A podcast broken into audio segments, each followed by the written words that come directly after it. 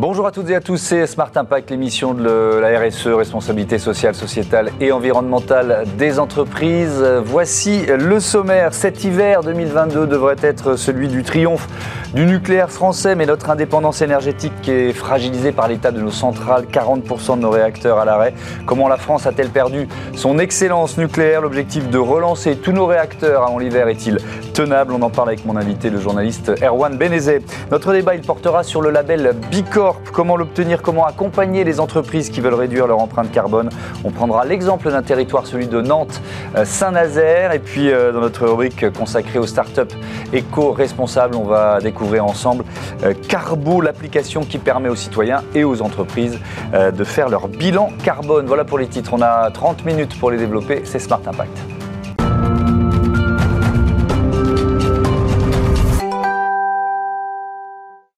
Bonjour Erwan Benezet, bienvenue. Vous êtes euh, journaliste au service économie du Parisien aujourd'hui en France, auteur euh, euh, du livre Nucléaire, une catastrophe française, publié aux, éditions Fayard. je voudrais commencer par le, nombre de réacteurs à l'arrêt aujourd'hui. Est-ce qu'on est qu'on a ce chiffre Parce qu'il évolue? Moi j'avais vu 24 sur 56. On en est où aujourd'hui? Alors 24, c'était ceux qui fonctionnaient. On était à un moment à 32. Je pense qu'aujourd'hui, on est à 29 réacteurs nucléaires qui sont arrêtés. Là où le chiffre a le plus bougé, c'est qu'on était à 12 euh, réacteurs. Alors, une, une, partie, une vingtaine était arrêtée pour maintenance, hein, euh, de la maintenance. Euh, là aussi, une partie de la maintenance qui n'avait pas pu se faire pendant la crise Covid et qui a été décalée. Donc, il y a eu une, une charge de, de, de, de, maintenance, un calendrier qui a été bousculé. Et puis, vous aviez 12 réacteurs qui ont été arrêtés pour un problème qui a été identifié sur certains réacteurs de corrosion, de corrosion contrainte, hein, sur euh, le circuit de refroidissement qui arrive sur le circuit primaire, là où circule mm. de l'eau qui est radioactive.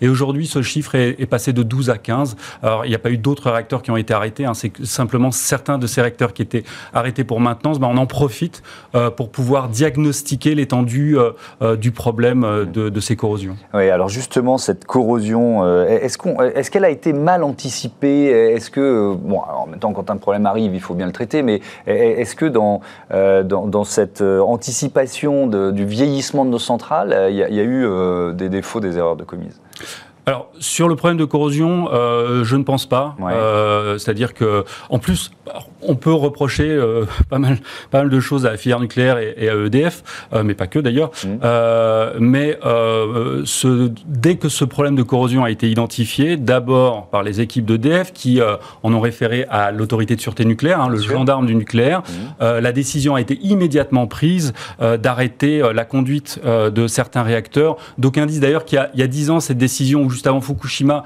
cette décision n'aurait peut-être pas été prise et on aurait continué à conduire, ou en tout cas à ce que les réacteurs euh, produisent jusqu'au moment où euh, ils auraient été arrêtés pour une maintenance classique ou un rechargement de combustible. Mmh. Et là, il a été décidé d'arrêter ces réacteurs, euh, en tout cas tous les réacteurs qui, qui étaient identifiés comme mmh. ayant un problème de corrosion. Et, alors, j'ai vu qu'il y, avait un problème de, de, main-d'œuvre, quoi, de main-d'œuvre spécialisée. On a du mal à trouver des, des soudeurs qui savent travailler dans les centrales nucléaires ou c'est plus compliqué que ça? Alors, euh, il y a deux problèmes. Il y a, y a, le problème de la main-d'œuvre sur euh, les, les, chantiers classiques.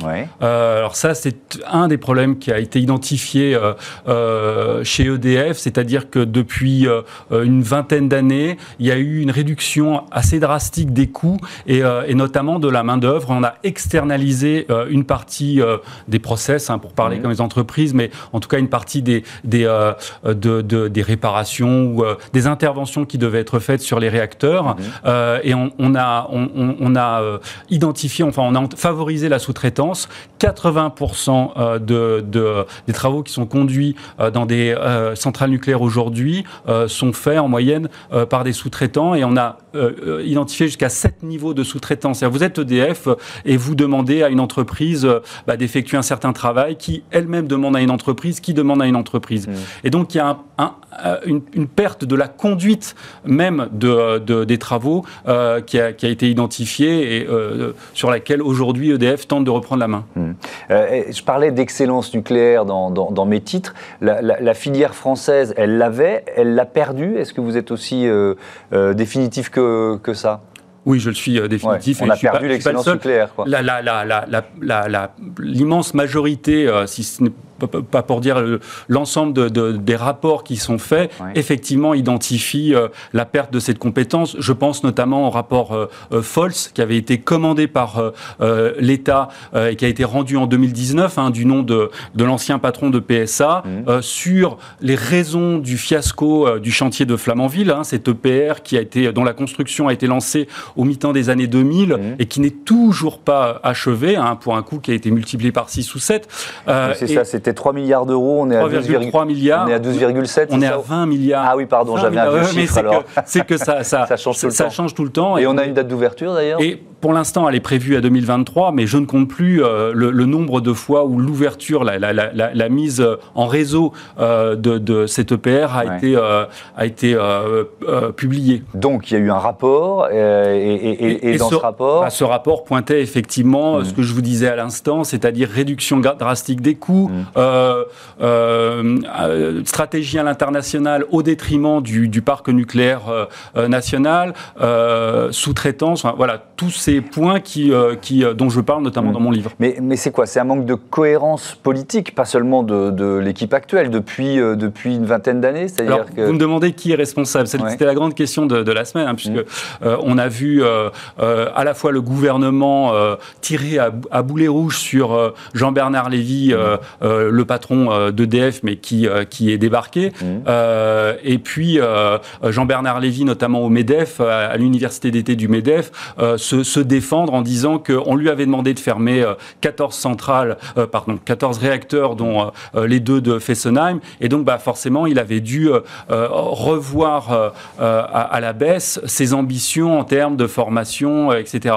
je reprends le chantier de Flamanville, ça, euh, c'était pas une demande de, l'État. On n'a pas demandé à l'État justement de retarder euh, mm. euh, l'ouverture du chantier de Flamanville, et ça a été un fiasco. Donc la responsabilité, selon moi, est, partagée. À la fois, vous y faisiez allusion à une absence de cap. Hein. alors pour des raisons objectives aussi. Il ne faut pas oublier qu'il y a eu Fukushima en 2011 mm. qui a rebattu les cartes et qui a euh, durablement euh, euh, saisi la population mondiale et les politiques, mais aussi une volonté de la part de, ou en tout cas une erreur qui a été de se reposer sur ses lauriers mhm. après la mise en service de, du tout dernier réacteur nucléaire en 2002 en France.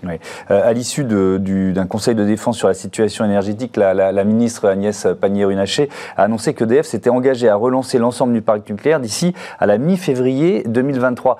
Dans, dans, quelles conditions cet engagement a-t-il été pris? Surtout, est-ce qu'il est tenable? Alors, la ministre de la Transition euh, euh, énergétique s'est basée sur les déclarations d'EDF, ni plus ni moins. Donc là encore, elle, elle, remet sur les épaules le poids de la responsabilité euh, de, de, la bonne conduite de ce chantier, euh, et c'est euh, du déclaratif. Après, donc c'est EDF qui dit on, on, aura remis nos réacteurs en, en service mi-février. EDF dit en, en l'état de nos connaissances, on pourrait remettre, on a prévu de remettre en fonctionnement les 32 ou donc à l'époque c'était 32 réacteurs qui sont arrêtés. Mais deux petites choses c'est que d'une part, on ne sait pas, il y a encore 4 ou 5 réacteurs dont on n'a pas intégralement diagnostiqué l'étendue des dégâts sur ces problèmes de corrosion. Mhm. Donc ça va être en fonction de ce qu'on va découvrir. Et puis, entre-temps, vous avez d'autres réacteurs qui vont être arrêtés. Alors, pas au plus fort de l'hiver, c'est sûr, mais dès la sortie de l'hiver, d'autres réacteurs vont être arrêtés, là aussi, pour maintenant sous rechargement de combustible. Donc vous n'êtes pas sûr que EDF pourra tenir cet objectif C'était aussi euh, destiné à rassurer les marchés. On se souvient qu'il y a eu un prix du,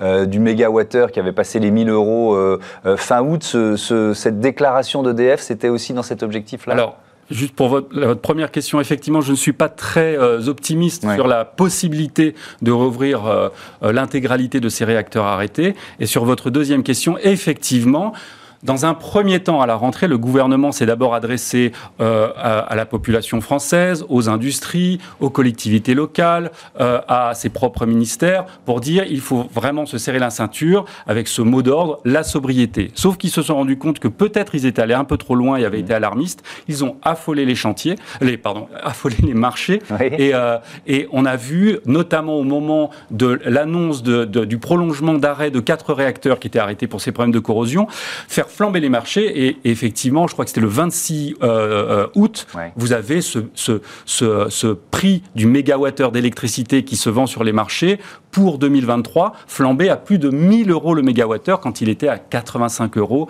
à la même période l'année précédente. Et là, ils se sont dit mince, mince, mince, parce que le problème, il y a effectivement un problème d'approvisionnement, mais il y a aussi un problème de prix, c'est-à-dire que certes, on peut demander cet hiver à certaines entreprises de euh, modérer leur production parce qu'à un moment, on risque de manquer d'électricité, sauf que ces mêmes entreprises risquent de toute façon elles-mêmes de modérer déjà leur production, voire de demander à une partie de leurs salariés de se mettre au chômage partiel parce que les prix de l'électricité seront tellement élevés que ça coûtera plus cher de produire que de ne pas produire. Merci beaucoup, merci Erwan Benezé. Je rappelle le titre de votre livre Nucléaire, une catastrophe euh, française, livre qui est publié aux éditions euh, Fayard. On passe euh, à notre débat label Bicorp Territoire euh, au programme.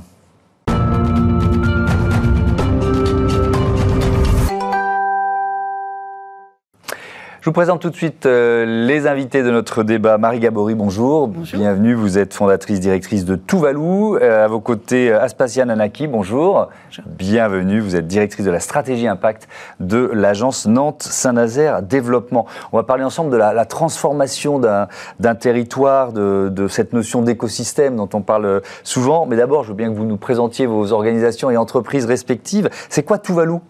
Eh bien, Tuvalu, c'est une entreprise qui est éditeur de logiciels pour permettre aux entreprises de piloter autre chose que des indicateurs financiers. Donc, euh, le climat, hein, on en parle beaucoup en ce moment, mais mhm. aussi tous les indicateurs de la RSE, social, sociétal et environnementaux, et puis aussi les comités de mission, donc euh, du coup, des, piloter des indicateurs d'impact. Mhm.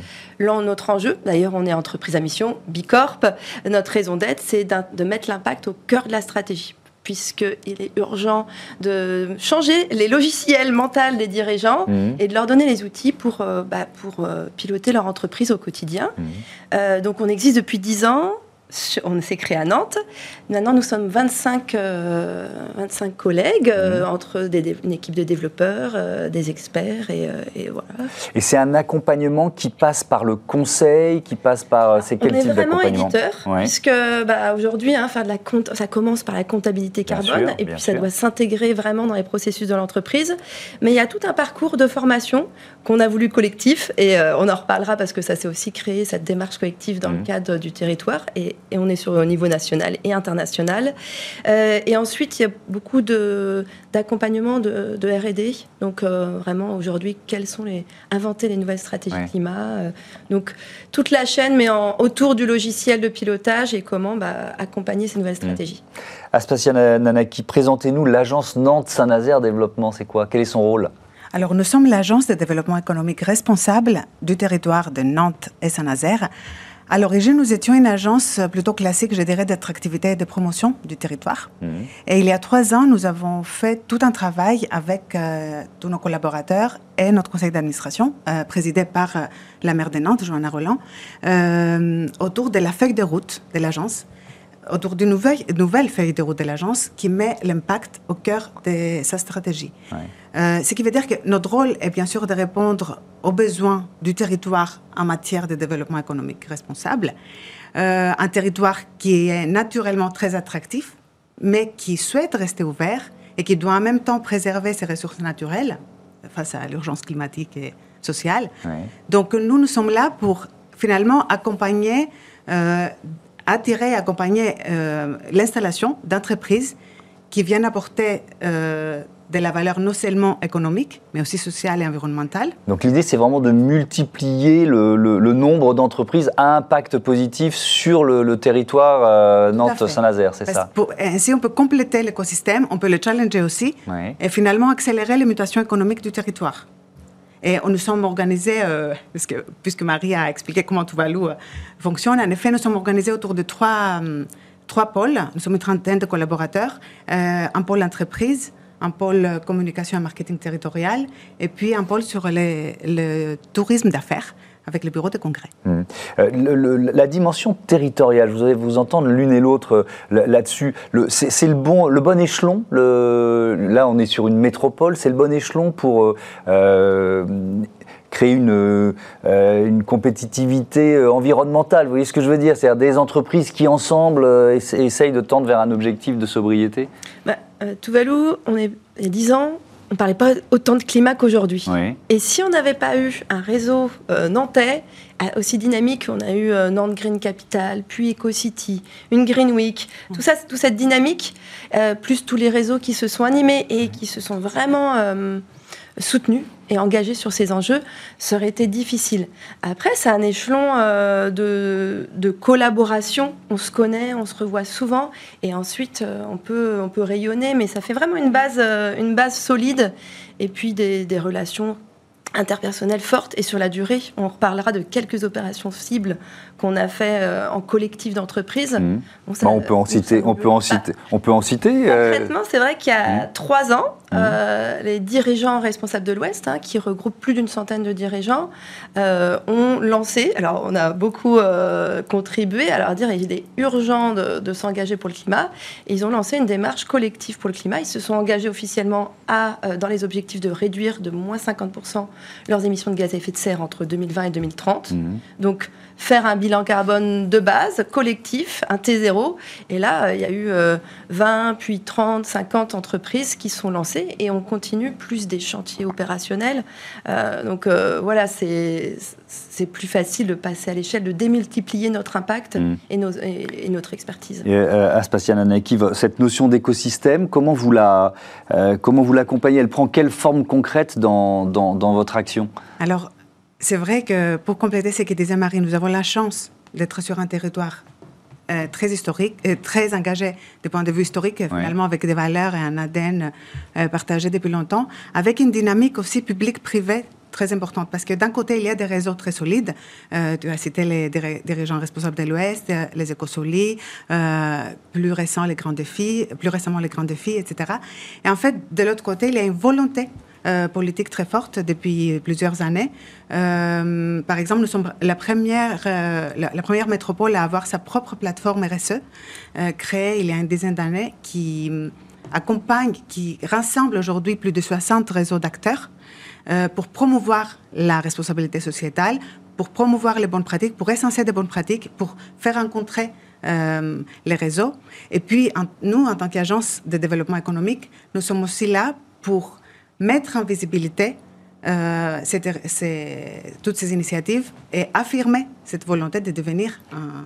Mais est-ce que ça veut dire que vous mettez, vous aidez les, entreprises à se rencontrer, à travailler ensemble à cette, à cette transition ah oui, bien sûr. Euh, et nous, le plus important, c'est que les personnes se rencontrent, se parlent et se fixent peut-être des objectifs communs, échangent sur leurs problématiques, leurs craintent leurs problèmes. Mhm. Et c'est pour ça que l'échelon finalement d'une métropole peut être... Euh, parce que sinon c'est trop grand et puis peut-être parfois c'est trop, trop petit pour passer à l'échelle.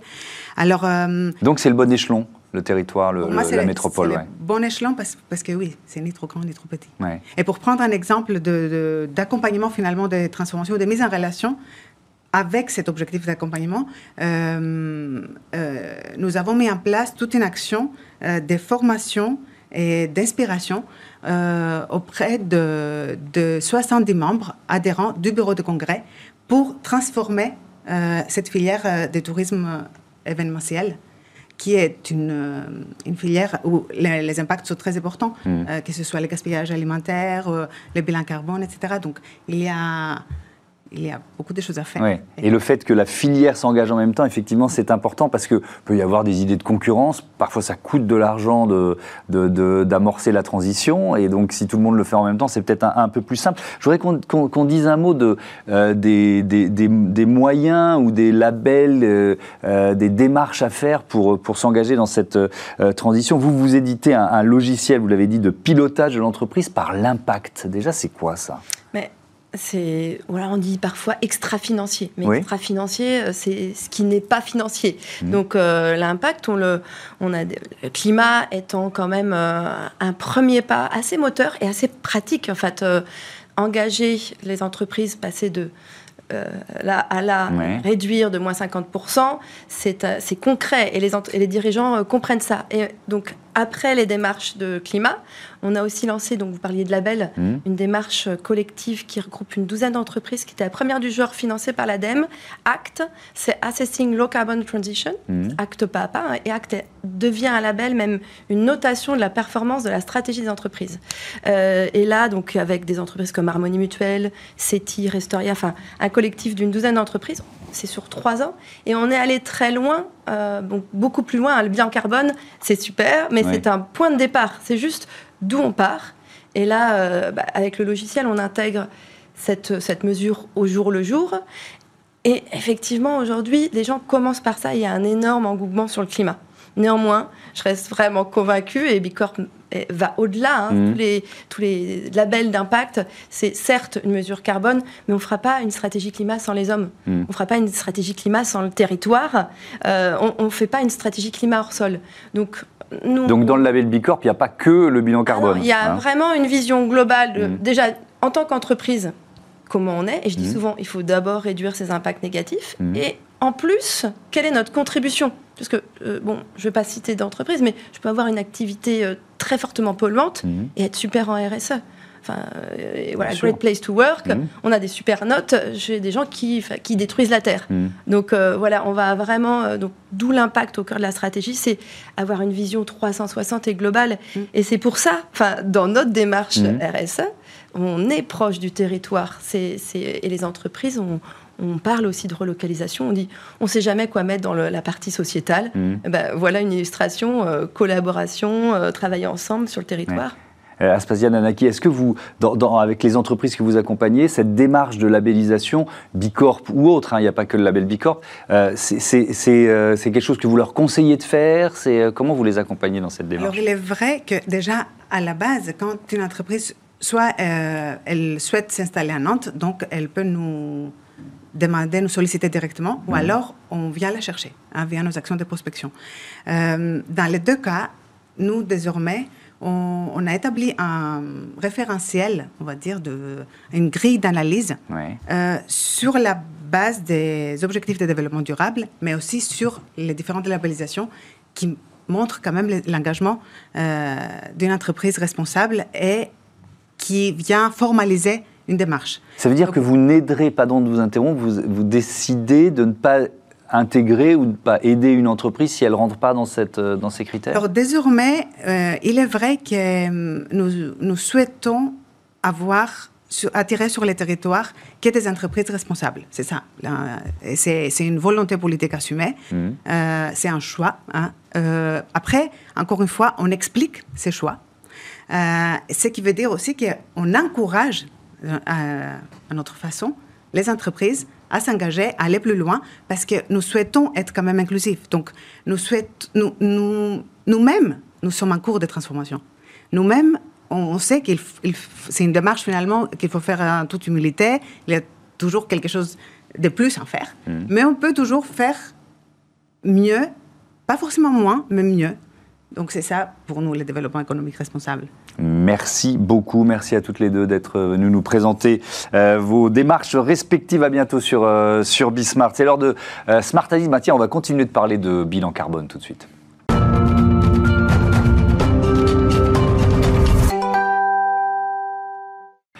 Smart Ideas et la bonne idée euh, du jour est signée Carbo. Bonjour Simon Letourneau, bienvenue. Merci beaucoup. Vous êtes euh, le président cofondateur de Carbo, créé en 2019 avec euh, Emmanuel Vatrinet et Julien Janson. C'est une application gratuite pour diminuer son empreinte carbone. Comment ça marche? Merci beaucoup de me recevoir aujourd'hui. Carbo, on s'est fixé vraiment comme mission d'accélérer la prise de conscience écologique des individus et des entreprises pour réduire dès maintenant notre empreinte carbone.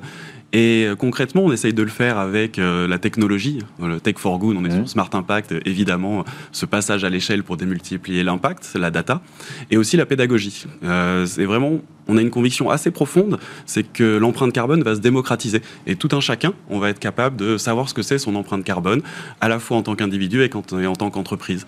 Et de manière très concrète, vous me posiez la question, on a une application gratuite pour les citoyennes qui permet de piloter son empreinte carbone. Mmh. Et on a aussi une application, donc un logiciel SaaS B2B pour les entreprises PME et ETI pour, on va dire, suivre leur comptabilité carbone dans le temps. Hmm. Et donc là, le, modèle économique, euh, c'est celui des, euh, entreprises qui, euh, qui payent pour, pour, ce, pour cette plateforme, c'est ça Exactement. Le modèle économique, c'est un logiciel de comptabilité carbone pour hmm. suivre ces émissions pour les PME ETI. Le, la partie effectivement citoyenne, et j'aimerais bien le noter aussi, on a noué un partenariat avec la Banque Postale et Société Générale, où demain les 20 millions de clients particuliers de ces institutions vont pouvoir suivre aussi leur empreinte carbone. Donc il y a un aspect plutôt partie émerger de l'iceberg pour accélérer la prise de conscience avec euh, notre application citoyenne et une partie euh, logicielle pour euh, piloter son empreinte carbone dans le temps. Alors on va détailler un peu ces, deux aspects. Dans, la partie logicielle B2B, qui sont vos clients aujourd'hui? Euh, comme je disais, plutôt PME, ETI sur l'ensemble. Donc, c'est des entreprises françaises, même si elles ont des filiales euh, à l'international parfois. Euh, c'est des entreprises de plutôt, on va dire, de petite taille, entre 10 personnes jusqu'à 2000 personnes. Mhm. C'est grâce à la solution logicielle, c'est plutôt économique pour ces entreprises. Et c'est toutes les entreprises qui souhaitent rentrer volontairement dans cette démarche de calcul de son empreinte carbone et de réduction. C'est un, élément qu'elle va pouvoir ensuite intégrer à son bilan RSE. Enfin, c'est très factuel. comment c'est utilisé ensuite par les entreprises euh, Nous, on voit ça chez Carbo quasiment de manière encore plus globale. Euh, on se dit que les entreprises aujourd'hui, elles pilotent leur euh, performance financière de mmh. manière assez traditionnelle. On fait un business plan, on le suit, on, on le met à jour, etc. Pour l'empreinte carbone, ça va être pareil. J'allais dire, préparons-nous tous et toutes les entreprises à avoir son bilan carbone comme son bilan euh, comptable et financier. Donc nous, nos entreprises, elles font leur premier bilan, comme un bilan comptable assez classique avec mmh. Carbo. On est certifié par l'ADEME, etc. Et après, on rentre dans cette démarche de pilotage de son empreinte carbone, où on se fixe des objectifs euh, long terme en fonction de différentes trajectoires, accords de Paris ou autres, mmh. et on le met à jour régulièrement. L'idée, c'est euh, de se dire que le, top management dans une entreprise pilote sa performance financière et pilote sa performance carbone avec des objectifs, comme on sait, tout un chacun, euh, comme sur la finance, sur la partie carbone. Oui, ça veut dire si je crée une nouvelle euh, business unit, il faut que je puisse savoir quel sera aussi son bilan carbone. Quoi. exactement. Et là, on parle de bilan carbone a posteriori, donc on mm. regarde dans le rétro. Et ce mm. qu'on fait aussi chez Carbone, on a des outils de simulation sur le bilan carbone futur de l'activité d'une entreprise. Donc imaginez, vous créez une business unit, mm. vous hésitez entre deux stratégies, on va être capable de vous dire cette stratégie est la moins et ça va rentrer en compte dans votre prise de décision en tant qu'acteur économique. Dans la partie euh, citoyen, on va mhm. dire, il y, a combien de personnes qui l'utilisent et, euh, et euh, comment ils l'utilisent en fait? Est-ce que c'est il y a un petit côté ludique dans, Carbo aussi hein Nous chez Carbo, on a, on a on a plein de valeurs. On est une entreprise à impact, etc. On a une valeur un peu ever optimiste mhm. et l'anxiété n'entraîne pas le passage à l'action, ou entraîne un passage à l'action euh, qui n'est pas forcément celui qu'on souhaite. Et effectivement, le côté ludique, pédagogique, et le côté aussi très comparaison, euh, on le fait pour les entreprises, mais on le fait aussi pour les citoyens. Vous pouvez vous, vous comparer. On peut se challenger, c'est ça Exactement, on peut vous challenger, vous comparer à Greta, peut-être qu'on va comparer à Kylian Mbappé, on verra pour le futur. Mais effectivement, c'est le comment ces sujets d'empreinte carbone, qui sont des sujets techniques, mhm. on arrive à les diffuser et que ça passe dans le langage courant. C'est quoi le, quelles sont les perspectives de croissance pour Carbo? Carbo, on est aujourd'hui 25 personnes.